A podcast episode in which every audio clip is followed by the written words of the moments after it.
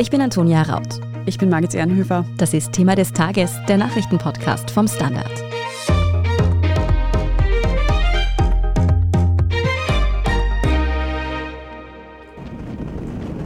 Fünf Tote und ein lahmgelegter Verkehr im Süden des Landes. Das ist die Bilanz eines schweren Unwetters in Österreich. Innerhalb weniger Minuten wurden Bäume entwurzelt und Dächer abgedeckt. Fünf Menschen wurden von umstürzenden Bäumen getötet, zwei Mädchen an einem Badesee in Kärnten, drei Frauen auf einer Wanderung in Niederösterreich. Innerhalb von Minuten herrscht in Teilen Österreichs gestern Donnerstag plötzlich Weltuntergangsstimmung. Sturmböen und Gewitter überraschen viele Menschen völlig und auch Meteorologen haben nicht mit ihnen gerechnet. Wir sprechen heute über die traurige Bilanz der Unwetter, warum diese nicht besser vorhergesehen wurden und wie es am Wochenende weitergeht. Wir fragen nach, ob diese Stürme und Gewitter auch mit der Klimakrise zusammenhängen. Und wir sehen uns an, ob wir solche Wetterphänomene in Zukunft vielleicht noch ernster nehmen und uns besser vorbereiten müssen. Sebastian Fellner, du schreibst beim Standard für die Chronik und Innenpolitik. Gestern Abend hat es eben heftige Unwetter mit zum Teil tragischen Folgen gegeben. Was ist denn genau passiert? Kannst du das für uns nochmal zusammenfassen? Ja, also die tragischsten Ereignisse waren in Garming in Niederösterreich. Das sind drei Frauen aus einer Wandergruppe bei einer Wanderung von Bäumen erschlagen worden. Zwei weitere sind unverletzt geblieben, konnten aber, weil das Mobilfunknetz auch zusammengebrochen war, nicht sofort Hilfe holen, sondern mussten zu Fuß losziehen. Und für die drei Wanderinnen kam dann tatsächlich jede Hilfe zu spät. Beim St. Andreassee in Kärnten sind zwei Kinder im Alter von vier und acht Jahren ebenfalls von einem umstürzenden Baum erschlagen worden. 15 weitere Badegäste sind dort verletzt worden. Das sind einerseits natürlich traurige Nachrichten. Nun hat das Unwetter aber auch für Störungen bei Straßen- und Bahnverbindungen gesorgt. Wie ist denn da jetzt der Stand der Dinge? Also man muss sagen, schon viel besser als noch am Donnerstag. Da ist der gesamte Bahnverkehr in Kärnten, Osttirol und der Steiermark ausgesetzt worden. Aktuell ist die Südbahn noch unterbrochen und zwar einerseits zwischen Leoben und Friesach und andererseits zwischen St. Michael und Wald am Schoberpass. Dort fahren zurzeit keine Züge. Die Zugverbindung zwischen Wien und Villach ist deswegen unterbrochen. Fahrgäste können aber über Salzburg ausweichen. Es gibt stellenweise Schienenersatzverkehr, die über B bitten, aber halt nicht notwendige Reisen gerade einfach zu verschieben. Das wird sich übers Wochenende langsam verbessern. Auf den betroffenen Strecken wollen die ÖBB ab Samstag früh einen eingleisigen Betrieb sicherstellen können und ab Montag soll dann wieder alles sein wie vorher. Auf den Straßen schaut es schon viel, viel besser aus. Da ist noch eine Landesstraße in Kärnten gesperrt wegen eines Felssturzes. Ansonsten herrscht hier aber weitestgehend freie Fahrt. Mhm. Wie sich die Bahnsperren am Wochenende entwickeln, da finden Sie natürlich aktuelle Updates immer auf der Website der ÖBB. Jetzt sind aber nicht nur Verkehrsverbindungen, sondern auch viele Privathaushalte von den Schäden getroffen worden. Wie sieht es denn hier aus?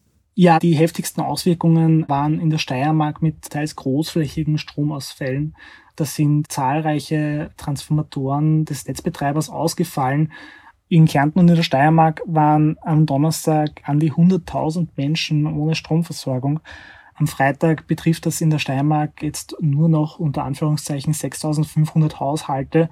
Da wird mit Hochdruck dran gearbeitet, natürlich das wieder herzustellen. Das ist aber nicht so einfach wegen des anhaltenden Regens. Der Netzversorger hat sogar Ingenieure aus dem Urlaub zurückgeholt, um das wieder herzustellen. Also das sollte sich in den nächsten Stunden hoffentlich erledigt haben. Auch zahlreiche Dächer sind abgedeckt worden oder zumindest teilweise abgedeckt worden von den starken Windböen. Und was fast schon normal ist bei heftigen Regenfällen, musste die Freiwillige Feuerwehr in weiten Teilen Österreichs ausrücken, um überflutete Keller auszupumpen. Sebastian, jetzt haben wir doch alle eine oder sogar mehrere Wetter-Apps auf unseren Smartphones und theoretisch wissen wir immer Bescheid, wie heiß es ist, ob es regnen wird und so weiter und so fort. Warum wurden diese heftigen Unwetter gestern nicht entsprechend vorhergesehen? Ein Meteorologe von Ubimed hat uns das so erklärt, dass dieses Gewitter natürlich sehr wohl am Schirm der Meteorologinnen und Meteorologen war. Das hat sich über Korsika im Mittelmeer zusammengebraut. Allerdings haben die Modelle nur eine Wahrscheinlichkeit von 10 bis 20 Prozent vorausgesagt, dass diese Gewitter tatsächlich Österreich erreichen. Der Wissenschaftler hat das ein Low Probability High Impact Szenario genannt, also eine geringe Wahrscheinlichkeit, dass es passiert, aber wenn es passiert, ist es besonders heftig. Und genau das ist der Fall, der eingetreten ist. Mhm. Jetzt fällt, wenn wir uns die traurige Bilanz anschauen, eben auf, dass alle Todesopfer von Bäumen erschlagen wurden und dass auch eigentlich sehr viele der Infrastrukturschäden gerade auch auf den Straßen durch umfallende Bäume entstanden sind. Dass so viele Bäume umstürzen, ist das was Normales unter Anführungszeichen bei einem so heftigen Sturm oder hat das vielleicht auch etwas mit dieser extremen Hitze und Trockenheit in Österreich zu tun? Es hat mit der Hitze zu tun, aber nicht unmittelbar, sondern dadurch, dass durch die starke Hitze besonders starke Stürme entstehen. Der Hubert Hasenauer von der Universität für Bodenkultur in Wien hat mir erklärt, dass zum Beispiel der Regen für Baumstürze keine große Rolle spielt. Ich habe mir das laienhaft so vorgestellt, dass wenn der Boden dann weich wird, ein Baum leicht entwurzelt wird. Das ist de facto nicht der Fall, sagt er, sondern es liegt einfach ganz, ganz überwiegend an der Stärke des Winds und sozusagen, wie es dem Baum geht, ob der ein Flachwurzler ist, ob der ein Tiefwurzler ist, ob der irgendwelche Vorschäden schon hat oder eine besonders große Krone, die dann anfällig ist für den Wind. Kurz gesagt, weil es so heiß war, haben sich diese Gewitterzellen zusammengebraut und besonders starke Windböen mit teils über 100 Stundenkilometer verursacht. Und wann immer ein starker Wind geht, fallen Bäume um. Und je stärker der Wind, desto mehr Bäume. Stärkerer Wind, also heftigere Gewitter, sprich auch schlimmere Schäden. Wie das alles mit dem Klimawandel zusammenhängt und ob wir da vielleicht auch unser Verhalten ändern müssen, darüber sprechen wir nach einer kurzen Pause. Wir sind gleich zurück. Eine kleine Wohnung im Zentrum das wär's. Ich will ein richtiges Zuhause für meine Familie. Mein Traum, ein Haus am See. Was auch immer Sie suchen, Sie finden es am besten im Standard. Jetzt Immosuche starten auf Immobilien der Standard.at. Dorian Schiffer aus der Standard Wissenschaft. Sind denn diese heftigen Unwetter im Spätsommer eigentlich normal oder ist es eine neue Erscheinung? Stichwort Klimawandel. Der Klimawandel hat zwei verschiedene Auswirkungen, die wir da beobachten können. Einerseits verbreitet sich die Gewittersaison, also die erstreckt sich dann mehr in den Herbst und mehr in den Frühling hinein. Das heißt, das ist, warum es so spät vielleicht aufgetreten ist. Der andere Effekt ist, wie der Sebastian schon gesagt hat, werden die Sturmböen heftiger. Das hat tatsächlich mit dem Klimawandel zu tun weil die trockenen Luftmassen dazu führen, dass Niederschlag teilweise schon in den Gewitterwolken verdunstet. Das zieht sehr viel Energie ab und dadurch wird große Luftmasse in Nu sehr kalt und stürzt dann wie ein Wasserfall aus der Gewitterwolke runter und das löst dann natürlich sehr starke Winde aus. Müssen wir denn auch damit rechnen, dass diese Wetterphänomene nicht nur heftiger, sondern auch noch deutlich häufiger werden? Ja, also die Bedingungen treten definitiv öfter auf. Heftiger werden sie tatsächlich wahrscheinlich schon, weil durch den Klimawandel die Atmosphäre sich tendenziell erwärmt. Dadurch kann sie mehr Wasserdampf aufnehmen und der Wasserdampf ist der Träger von Energie. Wenn der wieder kondensiert, wird Energie frei. Das ist das, was sie dann eben in Gewittern entlädt. Das heißt, da werden wir heftigere Gewitter erleben tatsächlich. Nun sind eben gestern mehrere Menschen bei diesen schweren Unwettern ums Leben gekommen und vor nicht allzu langer Zeit gab es auch durch eine Gletscherschmelze in der italienischen Marmolata mehrere Tote. Können wir die Natur nicht mehr richtig einschätzen? Würde ich so nicht sagen. Wir haben heute so viel Daten über unsere Umwelt wie nie zuvor in der Geschichte. Wir können Erdbeben, Vulkanausbrüche, ja sogar Sonnenstürme relativ frühzeitig erkennen. Allerdings sind Wettervorhersagen schwieriger, weil die Atmosphäre in der Regel ein komplexes System ist, auch mitunter ein chaotisches System ist. Insofern sind wir da einfach nicht so gut an und für sich. Andererseits können wir natürlich grundsätzlich Vorhersagen treffen, allerdings sind es dann mehr Trends. Also wir können sagen, zum Beispiel durch den Klimawandel werden öfters Schneebretter unter dergleichen abbrechen. Ob jetzt dieses Schneebrett oder jenes Schneebrett auf der Marmolada ist, da müsste man den Gletscher schon sehr, sehr genau vermessen, was man auch tut, aber man kann es natürlich nicht immer mit hundertprozentiger Sicherheit vorhersagen. Wir haben also sehr viele Daten und was wir ja auch alle haben, sind so gewisse Regeln, die man einfach lernt, wenn man zum Beispiel in den Bergen aufwächst oder in anderen Fällen am Wasser. So zum Beispiel, wenn ein Unwetter aufzieht, dann sucht man einen sicheren Ort, wo man das abwarten kann, beziehungsweise geht auch nicht mehr ins Wasser. Müssen wir denn vielleicht trotzdem da noch vorausschauender werden und auch den Umgang mit Wetterphänomenen vielleicht noch einmal neu lernen, wenn die so viel heftiger ausfallen? Ich glaube, man muss es erstmal lernen, bevor man es neu lernen kann. Also ich glaube, viele dieser Faustregeln sind richtig. Allerdings verlassen wir uns zu sehr auf unsere Wettervorhersagen, die wir über diverse Wetter-Apps oder ja auch über den Funk und Fernsehen bekommen. Da müssen wir uns nochmal ins Gedächtnis rufen, dass das Modelle sind. Das heißt, die treffen nur ja, Voraussagen mit einer gewissen Wahrscheinlichkeit. Das ist oft mit Unsicherheit behaftet. Insofern würde ich da appellieren, dass man ein bisschen einen verantwortungsvolleren Umgang mit diesen Modellen macht, dass man eben nicht einfach dem Wetter-Apps blind folgt. Es gibt übrigens auch Wetter-Apps, die die Unsicherheit anzeigen und verschiedene Modelle auch zur Möglichkeit des Vergleichs bieten. Also es wäre besser, wenn man diese Apps benutzen würde, die auch diese Modellhaftigkeit irgendwie abbilden. Ja, und gerade wenn man in der Natur ist, gerade wenn man längere Aufenthalte draußen vorhat, sollte man wahrscheinlich ja selber die Situation besser einschätzen, sich eben verschiedene Quellen anschauen, verschiedene Vorhersagen.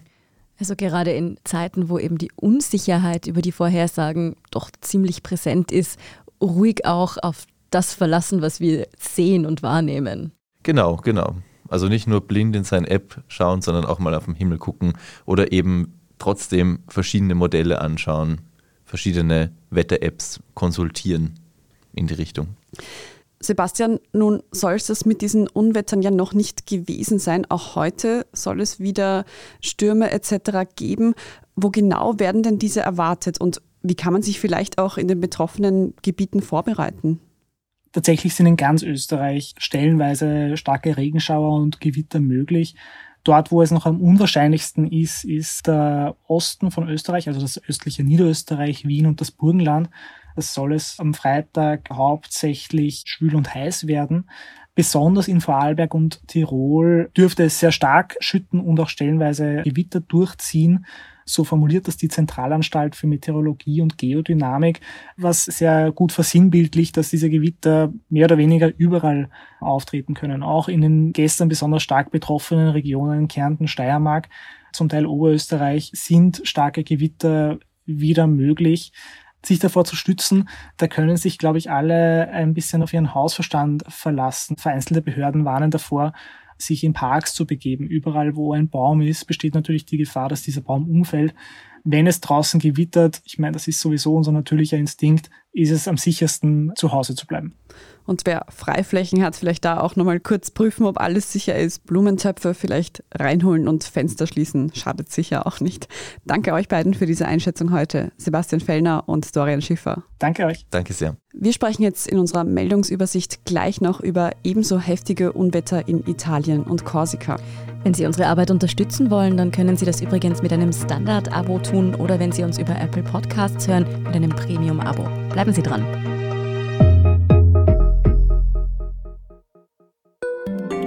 Guten Tag, mein Name ist Oskar Bonner. Ich habe den Standard gegründet, weil es damals keine Zeitung gab, die mit den Menschen auf Augenhöhe kommuniziert hat. Guten Tag, mein Name ist Michael Grill und ich lese den Standard, weil genau das wichtig ist. Fundierte Berichterstattung, die erklärt und nicht belehrt. Der Standard, der Haltung gewidmet. Und hier ist, was Sie heute sonst noch wissen müssen. Erstens, auch in Italien und auf der französischen Mittelmeerinsel Korsika sind gestern Donnerstag insgesamt acht Menschen bei schweren Unwettern ums Leben gekommen. Dutzende wurden verletzt. In Italien waren vor allem die Toskana und Venetien von Überschwemmungen und umstürzenden Bäumen betroffen. Auf Korsika wehten Böen mit einer Geschwindigkeit von mehr als 200 Kilometer pro Stunde. 45.000 Menschen waren zeitweise ohne Strom. Zweitens, Dominik Vlazny alias Marco Pogo hat nach eigenen Angaben die 6000 notwendigen Unterstützungserklärungen für einen Antritt bei der österreichischen Bundespräsidentschaftswahl beisammen. Heute Freitag will der Chef der Bierpartei diese persönlich bei der Bundeswahlbehörde im Innenministerium abgeben. Vlazny ist mit 35 Jahren der jüngste Kandidat, der für das höchste Amt im Staat ins Rennen geht. Als Favorit gilt nach wie vor Amtsinhaber Alexander van der Bellen. Gewählt wird er am 9. Oktober. Und drittens, eine Babyrobbe hat sich in Neuseeland über eine Katzenklappe Zutritt in ein Wohnhaus geschaffen und soll mehrere Stunden dort geblieben sein. Nachdem es den BewohnerInnen gelungen war, das Tier in den Garten zu scheuchen, wurde die Robbe von einem Mitarbeiter der neuseeländischen Naturschutzbehörde abgeholt und zurück ins Meer gebracht. Und obwohl Robben ganz schön süß aussehen, warnen Behörden aber davor, sich ihnen zu nähern, da sich die Tiere schnell bewegen und Menschen schwere Verletzungen zufügen können. Die eigentliche Hauskatze Coco soll übrigens von dem Fremdenbesuch ziemlich traumatisiert gewesen sein. okay, dass diese Babyrobbe wirklich gefährlich sein soll, kann ich mir trotzdem nicht vorstellen. Ein Foto vom Robbenbesuch finden Sie übrigens auf derstandard.at. Dort lesen Sie auch alles weitere zum aktuellen Weltgeschehen. Falls Sie Feedback haben, dann schicken Sie uns das übrigens gerne auch an podcast.derstandard.at. Und wenn Ihnen diese Folge von Thema des Tages gefallen hat, dann abonnieren Sie uns doch auf Ihrer liebsten Podcast-Plattform. Und wenn Sie schon dabei sind, dann lassen Sie uns gleich eine gute Bewertung da. Das hilft uns wirklich sehr. Ich bin Margit Ehrenhöfer. Ich bin Antonia Raut. Danke fürs Zuhören und bis zum nächsten Mal.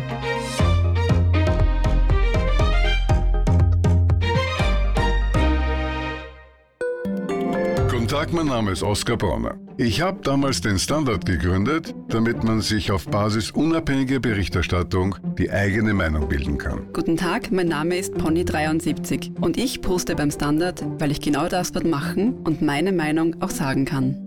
Der Standard, der Haltung gewidmet.